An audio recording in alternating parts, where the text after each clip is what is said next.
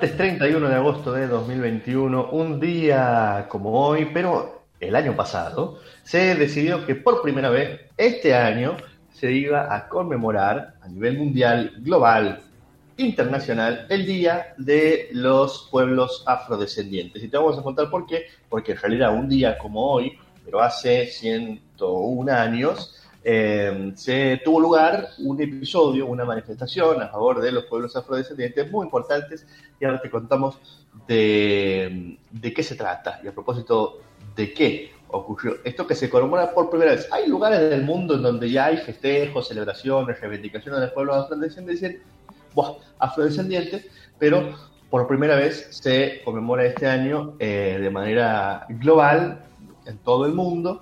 Eh, a partir de este, eh, eh, esta resolución que se firmó en diciembre de 2020, el año pasado, propuesta por Costa Rica, y marca eh, la celebración inaugural del Día Internacional de los Afrodescendientes para promover un mayor reconocimiento y respeto por la diversidad del patrimonio, las culturas y las contribuciones de los afrodescendientes al desarrollo de sociedades y promover el respeto de los derechos humanos y las libertades fundamentales de los afrodescendientes. Este día llega más de un siglo después de que se realizara la primera convención internacional de UNIA, así se llamaba, el 31 de agosto de 1920 en Liberty Hall, en el barrio de Harlem, en Nueva York. La manifestación de derechos humanos de un mes de duración fue presidida por el fundador y primer presidente de UNIA, Marcus Garvey, que era un un sujeto interesante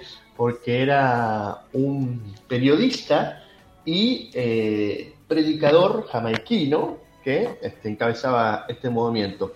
Em, para conmemorar este día, que enfatiza los derechos y las opciones y no deja a nadie atrás, eh, va a haber una serie de eventos en todo el mundo a partir de hoy, con una ceremonia de clausura el 4 de septiembre que incluirá un diálogo de tambores en Limón, en Limón, que es una ciudad, no es que van a meter los tambores en un tarro lleno de limón, Limón en Costa Rica. Además, eh, va a haber una conversación que se llama ¿Qué sigue? allí en San José de Costa Rica y eh, va a ser este país el epicentro de las actividades por eh, el Día Internacional de los Afrodescendientes. hablábamos recién de Marcus Garvey, que había nacido en Jamaica, hijo de un albañil dueño de una importante eh, biblioteca allí en Jamaica, eh, que eh, se convirtió luego en un activista por los derechos de las comunidades afro. en 1918 se formó, en 1917 se formó eh, UNIA, que eh, fue esta organización que, bueno, fue en esta línea, que es la sigla en inglés de Asociación Universal para la Mejora del Hombre Negro. En 1918 decía tener 2 millones de miembros y en agosto de 1920, durante una convención de la UNIA, 25.000 personas llenaron el Madison Square Garden de Nueva York para oír los discursos de Garvey. La UNIA afirmaba entonces tener 4 millones de miembros, lo que la convertía en el mayor movimiento a favor del hombre negro de su tiempo.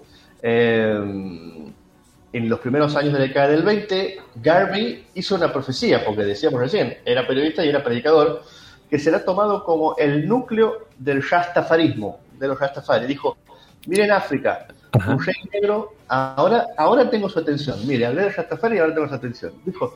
No, estaba haciendo un posteo aquí en, la, en Miren África, un rey negro será coronado porque el día de la liberación está cerca.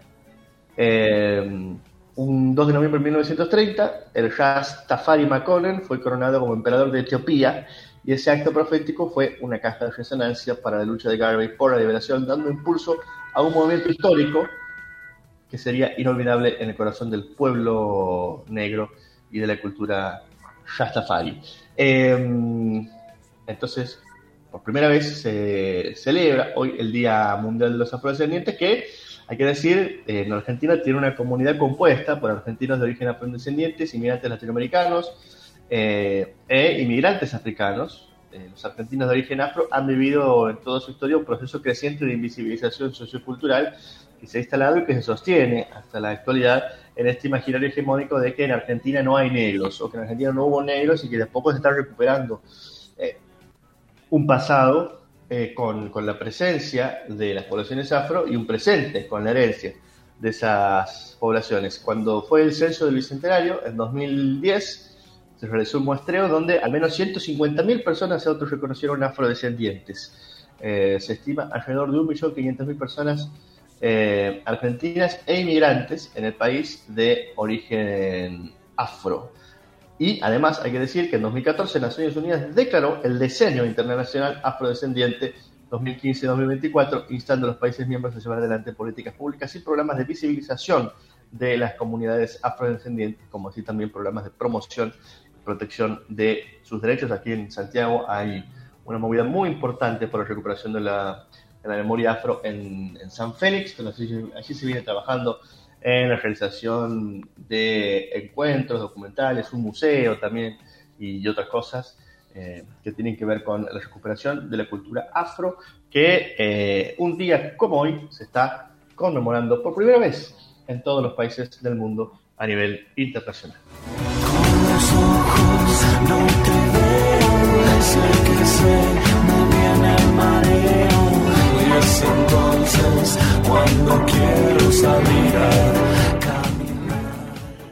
Bueno, estamos a cada vez menos de las elecciones y se siguen moviendo las fichas de eh, en cuanto a, reuniones, llegada de dirigentes a la provincia, eh, movimientos de parte de quienes van a estar eh, compitiendo en las próximas elecciones.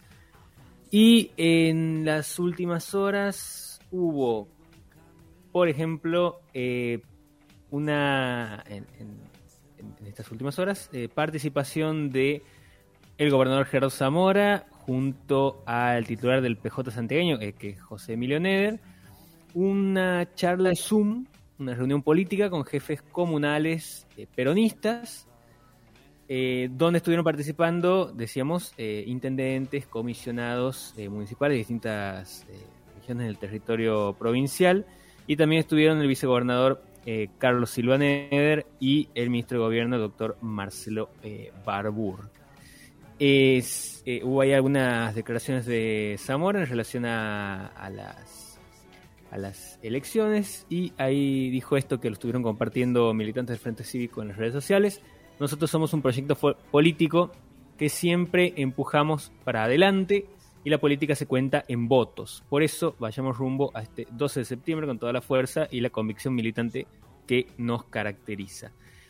Además de eso, también de parte de Libres del Sur hubo un conversatorio con jóvenes en, en, una, en, en el parque eh, para escuchar inquietudes y necesidades y dice realidades que les toca atravesar los jóvenes. Ahí estuvieron precandidatos y eh, precandidatas del Libre del Sur, Marianela Lezamaid, Patricio Augusto y Alejandra Monjes Rosales, reunidas, eh, con estos jóvenes y mencionando esta, hay algunas declaraciones a la prensa de los jóvenes son el único futuro que tenemos. En sus manos está construir el Santiago que vendrá y por eso necesitan de todas las oportunidades y hay que escucharlos. Y ahí, bueno, estuvieron compartiendo algunas fotos de estas reuniones, así como una ronda que hicieron en el piso, en el, en el creo que es el Parque Aguirre que aparece ahí en la, en la foto. Están reunidos, bueno, aprovechando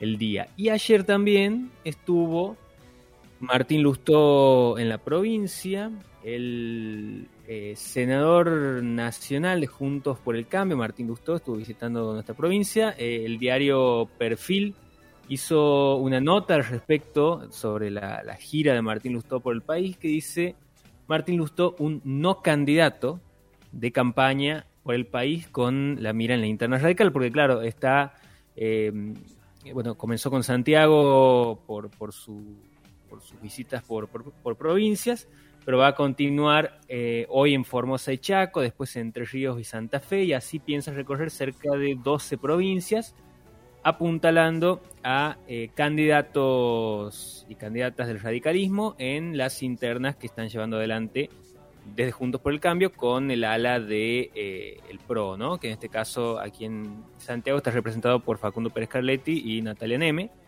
que también recibieron apoyos de parte del PRO a nivel eh, nacional. Ahí creo que estuvo Mario Negri y Luis Nadienov haciendo algunos videitos, eh, compartiendo cosas en las redes, apoyando. Pero eh, particularmente ayer Martín Lustó se llegó de plena siesta, ahí eh, con el calorcito, en la plazoleta de la calle Perú 137, aquí en la ciudad capital, para apoyar a Luciana Rached y a Marcelo Lugones.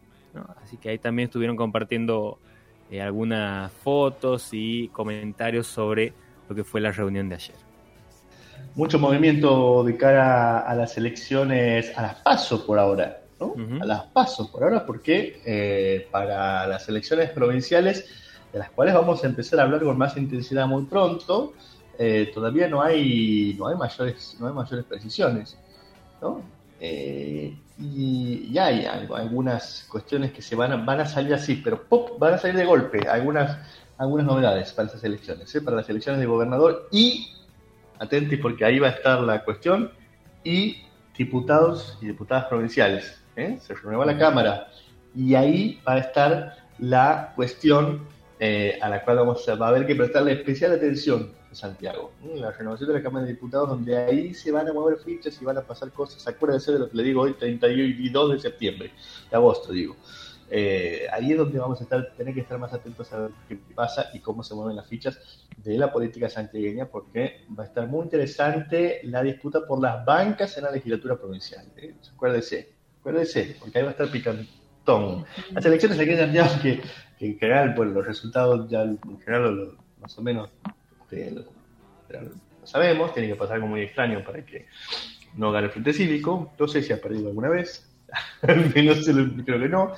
Este, pero sí en la proporción y en quienes eh, juegan las, bancas de diputados y cómo cambia la, la, eh, la, la, proporción entre oficialismo y los partidos opositores, va a estar muy interesante allí esa disputa en términos políticos y sobre todo en la eh, en las fuerzas que componen el Frente Cívico para ver qué pasa, ¿eh? porque eh, habrá que ver cómo concurren a las elecciones.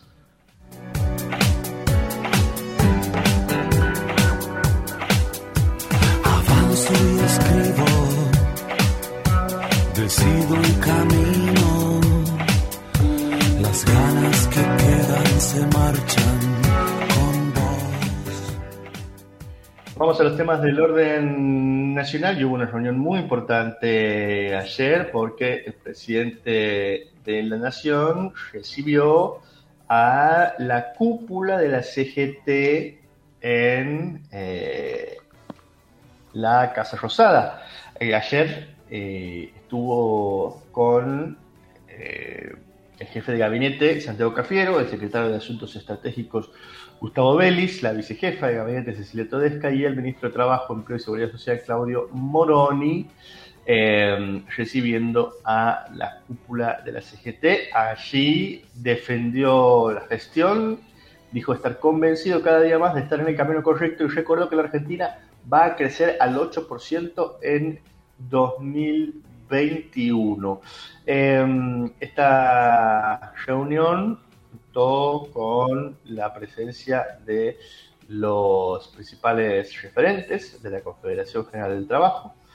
Allí se acordó que el gabinete económico va a concurrir en la sede de la CGT en los próximos días, en no más de dos semanas, para mantener un diálogo con los representantes de los trabajadores y de ese modo continuar el análisis de cómo está impactando la reactivación y crecimiento en cada sector y para poder intercambiar temas no tan políticos, sino mucho más técnicos, sino, eh, esto es lo que dijo al finalizar la reunión el co-secretario general de la CGT, Héctor Daer, en una rueda de prensa con periodistas acreditados en Casa Rosada. Daer dijo que el encuentro eh, fue para hacer una semblanza de la situación de cada una de las actividades, de aquellas que están con un crecimiento sostenido desde hace unos meses y otras que tienen algunas dificultades producto de la pandemia. En la conversación se habló del futuro de los acuerdos postelectorales y de las posibilidades de tener acuerdos sociales que dinamicen esta salida de la pandemia. Por supuesto, fundamentalmente, dijo Daer, desde la CGT venimos a decir al presidente que estamos acompañando este proyecto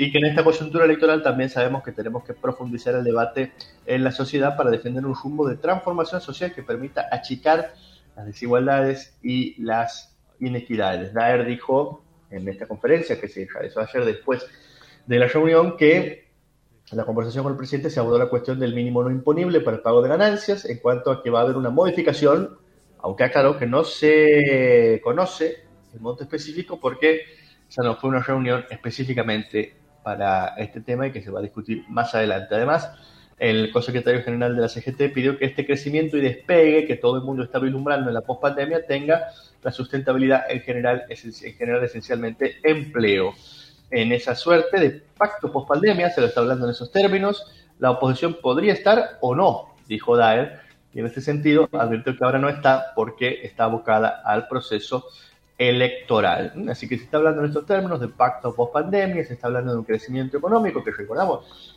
es un crecimiento que tiene que ver con una leve recuperación en relación al año pasado y que todavía está un poco lejos de alcanzar los niveles pre-pandemia de esta leve reactivación económica. El proyecto eh, el, pronóstico de las autoridades nacionales es de un crecimiento al 8%. Habrá que ver efectivamente si esto se cumple. Por la Central Obrera asistieron también el consecretario de la CGT y titular del Sindicato de Obreros y Empleados de Estaciones de Servicio, Carlos Acuña, y los secretarios generales de Unión de Trabajadores de Moda e Imagen Publicitaria, Noemí Ruiz, de la Unión del Personal Civil de la Nación, Andrés Rodríguez, de la Federación Argentina de Empleados de Comercio y Servicios, Armando Cavalieri, de la UOCRA Gerardo Martínez, del Sindicato de Trabajadores de Industrias de la Alimentación Rodolfo Daer, de, quien, de la Unión de Docentes Argentinos Sergio Romero, de la Unión de Tranviarios de Automotor Roberto Fernández. Todos ellos allí en esta reunión en Casa Rosada. Por supuesto que esta reunión ha sido leída desde distintos sectores con miradas diferentes. Desde la oposición prácticamente que no se dio bolillas porque como bien decían, están eh, sentados en este momento en eh, la cuestión electoral, pero desde los partidos de izquierda que están especialmente abocados a la cuestión, eh, especialmente abocados a la cuestión sindical y de los trabajadores y trabajadoras, están haciendo una lectura crítica de esta reunión,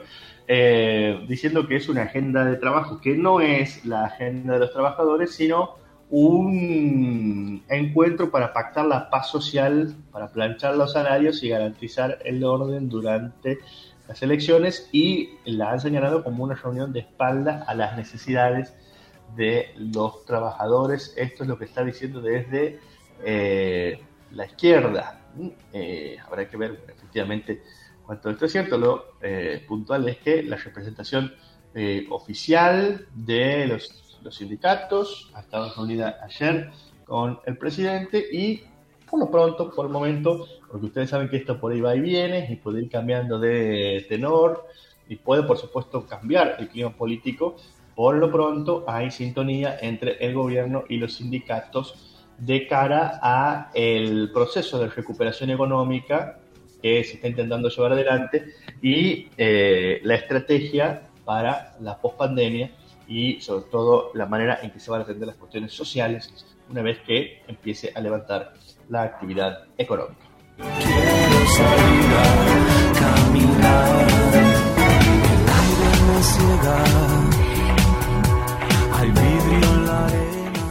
Bueno, ¿qué está pasando en las universidades? La Secretaría de Políticas Universitarias está buscando financiar nuevas propuestas para espacios institucionales de género o jerarquizar esto, aquellos espacios que ya estén eh, funcionando. Según explicaron desde la Secretaría, la iniciativa tiene tres ejes. Por un lado, crear nuevos espacios institucionales en las universidades nacionales y provinciales. Eh, por otra parte, jerarquizar aquellos que ya estén funcionando. Y por último, fortalecer las capacidades de las instituciones para desarrollar este tipo de políticas. Para abordar estas tres líneas, eh, planean invertir hasta 22 millones de pesos con un máximo de 350 mil pesos por proyecto y cada universidad podrá presentar una propuesta con un plazo de ejecución de hasta 12 meses. El secretario de Políticas Universitarias, Javier eh, Jaime Persic, eh, resaltó que esta propuesta tiene la intención de igualar las condiciones en las instituciones eh, y reconoció que hay un problema de desigualdad de género evidente en las universidades. Dice, tenemos más alumnas y graduadas, pero menos profesoras titulares, tenemos más ayudantes mujeres, pero menos adjuntas. Además, si observamos la conformación de autoridades, vemos cómo a mayor cargo hay menos presencia de mujeres. Esto sin duda es una cuestión eh, a resolver. Y desde la Secretaría remarcaron en un comunicado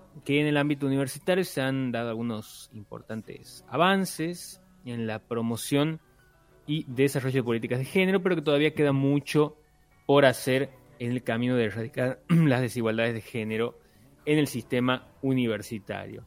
La Em, edición especial de Mujeres en el Sistema Universitario Argentino, que tiene como propósito visibilizar la participación de la mujer en el sistema de educación superior, reveló que las mujeres superan más del 10% a los varones en cantidad de estudiantes y egresadas en todos los niveles universitarios, pero como decíamos, mientras más alto es el cargo, menos presencia de mujeres hay en las universidades.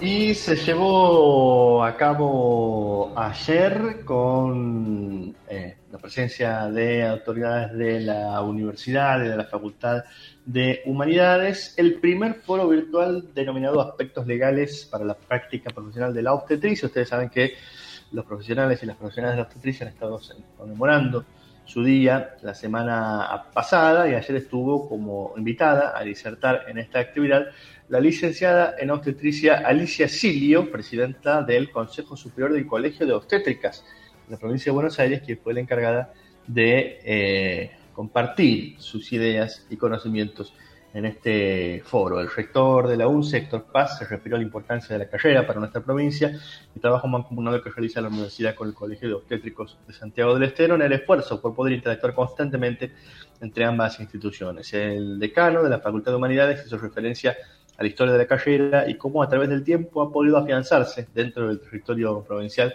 y mejorar año a año la calidad académica, además del rector, y del decano. Estuvieron presentes el doctor Miguel Curioni, vicedecano de la Facultad de Humanidades, la presidenta del Colegio de Obstétricos, licenciada Doris Vizcaya, docentes, no docentes y estudiantes de la carrera en el marco de este importante foro que tuvo como objetivo debatir la práctica de la obstetricia, leyes del ejercicio profesional y proyectos en torno a esta temática.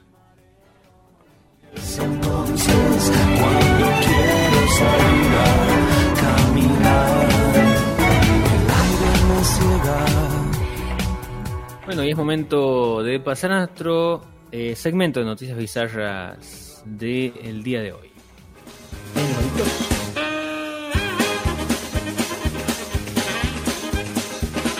Eh, animalitos no, sí había en, en el piletón de noticias bizarras donde se alguna. ¿Tiene un piletón de noticias bizarras? Eh, había una que decía encontrar una boba esponja en el fondo del océano. Bueno, pues sí. Eh, otra de una empresa china que fabrica un perro robot. Otra de aquí de Santiago de eh, una mascota adoptada por la municipalidad de Bandera, que es un, carpincho que apareció en Bandera. No te puedo creer, hay un carpincho. hay un, carpincho, hay una foto ahí del carpincho. ¿Qué hacemos cuando estamos yendo? Eh, los vecinos le, dan de comer, eh, cuando aparece a la noche sale.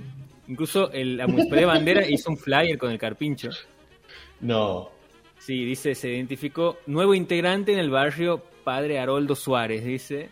Se identificó un carpincho en la represa del barrio Padre Haroldo Suárez en el gobierno municipal. Solicitamos a los vecinos cuidarlo. Me llama mucho la atención de la palabra, la, elección de la palabra. No es que se encontró... Ah se, identificó un carpincho. ¿Usted es un carpincho? ¿Es eso? Sí, sí ha sido identificado como un carpincho. Bueno, sí, y eh, ahí compartieron la, la noticia y, la gente eh, poniendo comentarios como si hay hambre termina en milanesa. No. Eh, que, te, que te piensas que somos en Aña Tuya, le contesta otro. Aquí no somos alma, bueno, de todo. Eh, la gente comentando ¿Dónde sale un car- carpincho mandera? ¿Cómo? ¿Cómo- ¿Cómo aparece un carpincho mandera? ¿Es un animal así de la zona? ¿Cómo Me parece saberlo, no? rarísimo. Raro. Me parece- Pero ahí se lo ve, sale de noche. Ahí estoy mandando el flyer de la municipalidad de Bandera. con- Ah, lo estamos compartiendo. Bueno, mirá que sale de noche. Como. Sale de noche, sí. Bueno, pero eh, tengo otra noticia porque eh, un sujeto de 70 años llamado Panta Petrovic, ciudadano serbio de 70 años, em, que bueno, se, se viralizó su, su historia en las últimas horas en las redes sociales porque el tipo se enteró ayer de que estábamos en pandemia. ¿Qué? Eh, Panta Petrovic, de 70 años, se enteró ayer de que estamos en pandemia. Lo que pasa es que eh, este tipo, este sujeto, hace 20 años que está recluido, aislado del mundo, vive mm, en una cueva y eh, había salido un momento para buscar cosas de la, de la naturaleza hace unos días se enteró de que el mundo estaba sufriendo una pandemia desde hace casi dos años. Y las personas que le explicaron la situación le explicaron sobre el peligro del virus, los conta- lo, lo- lo contagioso que es y la tasa de mortalidad que tiene. Y esto provocó que eh, Petrovic se fuera a recibir las dos dosis de la vacuna. Fue a- ahí nomás, en el momento, a pedir que le aplicaran la vacuna. Y bueno, eh, ahí contó un poco de su situación, sacaron algunas fotos, eh, publicaron algunos medios su, su, su historia, vive en una cueva eh, desde hace, decíamos, 20 años y ahí, bueno, está feliz. Cada tanto sale a buscar algunas algunos vegetales, dice, para su, su almuerzo.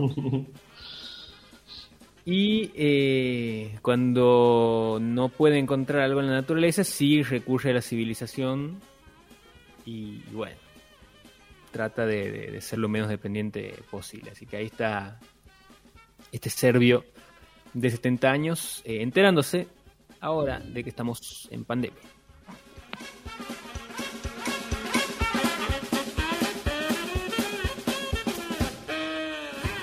Y la otra noticia bizarra del día de hoy tiene que ver con el descubrimiento de un planeta con posibilidades prometedoras de albergar vida, dice eh, los, un equipo británico de astrónomos que ha identificado un nuevo tipo de exoplaneta muy distinto al nuestro con posi- posibilidades prometedoras de albergar vida, un hallazgo que podría acelerar enormemente la búsqueda de vida fuera de nuestro sistema solar.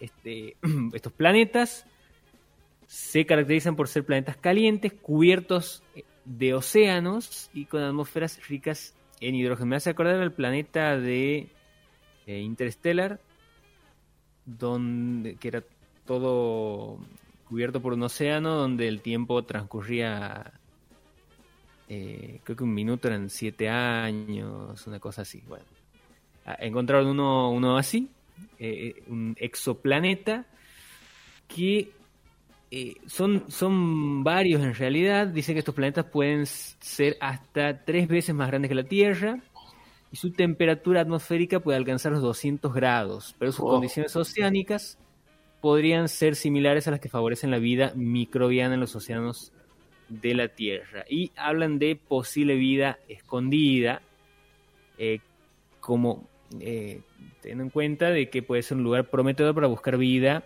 en la galaxia. Y dicen, al final estaban escondidos a plena vista. Y, además están relativamente cerca, eh, a 35, 150 años luz, que está, eh, es, es considerado cerca según los estándares astronómicos. Así que, bueno, no vaya a ser cosa que vayamos a buscar algo que no, no queremos encontrar. la vida misma vida ocurre misma. así. Bueno, bueno, tuvimos este, este, animalitos y noticias interplanetarias en Noticias Bizarras. ¿Qué más? Hace mucho que no tenemos noticias del espacio, ¿no? Sí, ahí está. Qué maravilla, ¿eh? Bueno. Carpinchos y planetas. 8 de la mañana, 24 minutos. Se viene la música bizarra. Este es el momento de la mañana en que me asusto. Esto que viene es Malvajo.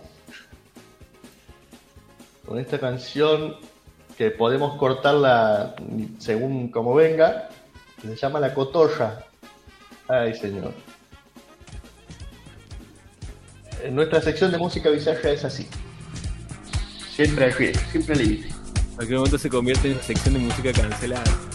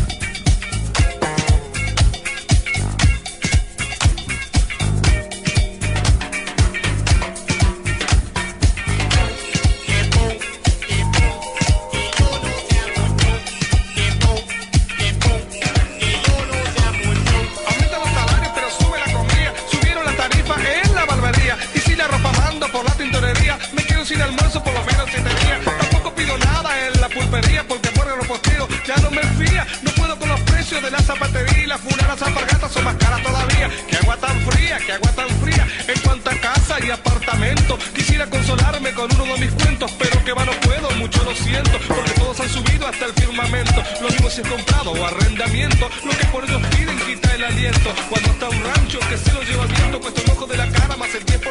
Por el momento, por el momento, si acaso me enfermo, destino fatal, o la clínica me arruina o me mata el hospital. Cucharadas y pastillas cuestan tanto real que hay más plata en la farmacia que en el banco nacional. Si por desgracia los doctores no pueden con mi mal, tengo que sacar más plata para el funeral, porque la cripta va subiendo, una sin cristal, para llevarme al cementerio me cuesta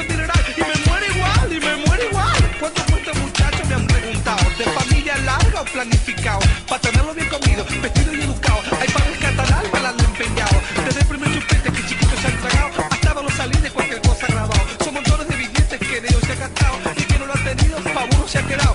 Se ha tarado, se ha tarado, ¿a dónde llegará, señor, esta cuestión? Que me atormenta sin exageración, yo les tendería una vela hasta el escribillo, pero las velas han subido como un avión. Yo quiero que se arregle mi mala situación. Pero hay que arreglar esto,